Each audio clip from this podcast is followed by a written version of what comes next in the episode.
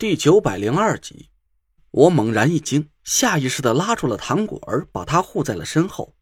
唐果儿紧张的连声问我到底怎么了。我缓了缓神，拍了拍他的手，说：“啊，没事没事，我刚才突然想起个事儿，吓着你了吧？”唐果儿慢慢的摇了摇头，两只混沌一片的大眼睛看着我说：“姐夫，你是不是觉得我很没用，什么都不肯和我说？”其实我能帮到你的，没有真的。我赶紧摆了摆手，这才反应过来，他根本就看不见。那你说，沙发那边那个是什么东西？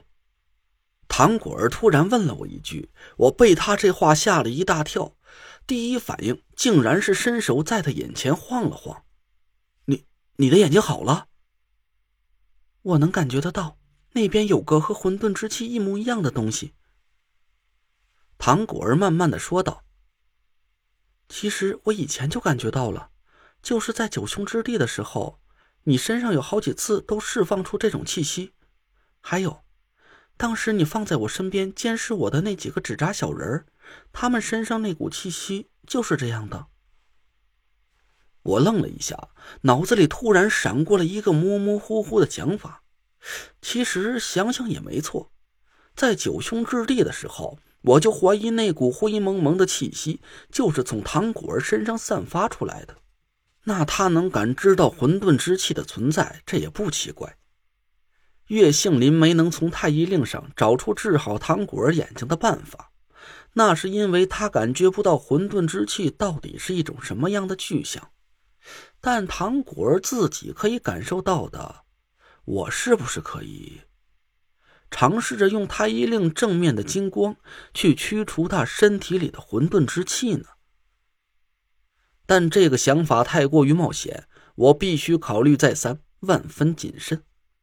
唐果儿的法术和体质都是阴性的，一旦那道金光里蕴含的阳气对唐果儿的身体造成了损伤，甚至是因此而害死了他，无论是对唐风楚灵，还是对田慧文，甚至是对我自己，这都没法交代了。嗯，那确实是个纸扎小人你先休息一下，我把这边的事情先处理完了。我，我想试一下给你治治眼睛。唐果儿脸色大喜，赶紧问我是不是找到了治好他眼睛的办法了。我苦笑了一声，说：“没那么简单，你也别太心急。这个办法有点危险。”等我把所有应对意外的措施都想好了，咱再开始。唐果儿听话的坐在沙发里，我赶紧走到纸扎小人旁边，心里惊疑不定。除了贴身跟踪叶妈的那个纸扎小人之外，我就没再放出过其他的纸扎小人了。我想这可能是苏梅在想办法和我联络，但拿起纸扎小人仔细一看，却否定了自己的判断。我能肯定。这个纸扎小人是我亲手做的。苏梅做残的方式是撕开小人的右耳，而我的做残是在左耳上。小人全身上下都被我仔仔细细的查了个遍，但奇怪的是，没有纸条，也没有任何字迹和标志。哎，怪了，这是哪儿来的纸扎小人呢？我奇怪的自言自语了一声。唐果儿提了提鼻子，转过头看着我：“姐夫，你身上是什么味儿？”我，我抬起袖子闻了闻，尴尬的笑了一声：“汗味儿吧，还有烟味儿。这套衣服好几天都没换过了，一会儿我去洗个澡换衣服。”不是，好像是。唐果儿摇了摇头，仔细想了一下，拍了一下巴掌：“哎，对，是医院里那种味道。”应该是碘伏，姐夫，你你受伤了吗？唐果儿焦急的看着我，我愣了半天，没有啊，真的，哎呦，我没骗你，我这全身上下连块皮都没擦着。唐果儿却说什么也不肯信，他摸索着走到我身边，到处闻了闻，指了指我手里的纸扎小人儿，碘伏味儿就是从这儿发出来的。我赶紧拿着纸扎小人放在鼻子下闻了闻，还真是。一股很淡的刺激性气味从纸扎小人的身上散发了出来，好像是碘伏已经挥发了很久了，不仔细呀根本就不会发现。但这一下我却更迷糊了，我想了半天，我似乎是不认识在医院里上班的人呢。再说了，那个人又怎么可能有我亲手做出来的纸扎小人呢？对了，何宁宁。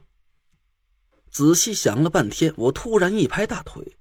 当时我带着几个人去探查袁春怡的酒店，怕何宁宁联系不上我。就给过他一个纸扎小人作为紧急联络方式。碘伏不光是医院里会用到，像何宁宁这种整天和化验试剂打交道的人，碘伏也是很常用的实验材料之一。我脑子里突然一闪，几步就跑下了楼，钻进厨房里找到了面粉袋子，用小碗盛了一点面粉，接了半碗凉水，用筷子搅了起来。姑爷，哎呀，怎么能叫您做饭呢？我来，我来。哎，您这是在干嘛呢？做这点裤带面也不够吃的呀。叶妈跑进了厨房，奇怪的看着我。我回头对他和王才笑了笑，没事你俩继续，继续。我端着碗跑回了二楼，叶妈在楼梯下面一脸茫然的看着我。我回了二楼，找了根棉签儿。蘸着面粉水，轻轻的涂抹在纸扎小人身上，一片淡蓝色的字迹慢慢的显现了出来。我仔细辨认了一下那几个字，瞳孔猛然一缩，那是两个很大的字，写的歪歪扭扭的，估摸着是何宁宁用手指蘸着碘伏写在纸扎小人上的。救命！我心里猛然咯噔了一声，呼吸顿时就急促了起来。很显然，何宁宁遭遇到了意外，现在的情况很危急，很有可能她的手机，甚至连她自己在内，都已经被人给控制住了。